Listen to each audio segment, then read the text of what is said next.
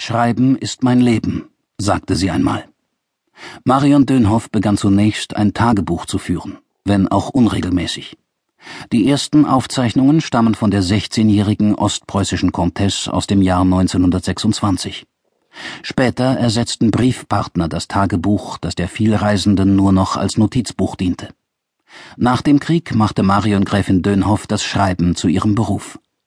Als politische Journalistin der Hamburger Wochenzeitung Die Zeit, später als deren Chefredakteurin und Herausgeberin, wurde sie zur einflussreichsten Journalistin der Bundesrepublik und einer breiten Öffentlichkeit als eine moralische Instanz bekannt.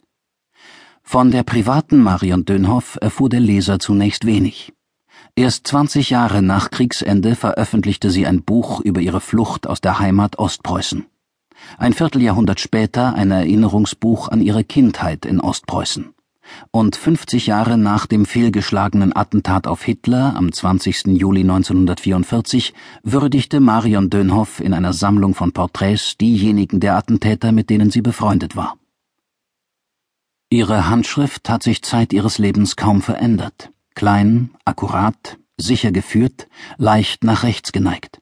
Ein Bleistift und ein Blatt Papier genügten ihr, um ihre Artikel, Bücher und Briefe zu schreiben.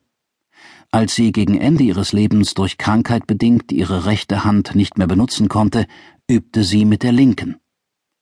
Marion Dönhoff war nie verheiratet. Ihre Familie waren ihre Geschwister und deren Kinder und Enkelkinder.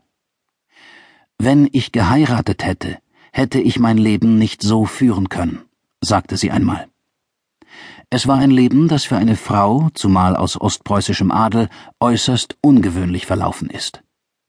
Am 2. Dezember 1909 kommt Marion Hedda Huberta Ilse Gräfin Dönhoff als jüngstes von sieben Kindern auf dem elterlichen Schloss Friedrichstein in Ostpreußen zur Welt. Ihr Vater August Dönhoff ist Mitglied des preußischen Herrenhauses und Reichstagsabgeordneter.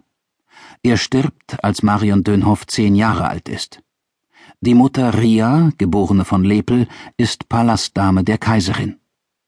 Marion Dönhoff wächst in der Gemeinschaft eines großen ländlichen Besitzes auf, in der Kutscher, Wagenmeister, Diener, Kinderfrau, Köchin oder Hauslehrer eine ebenso wichtige Rolle spielen wie Eltern und Geschwister.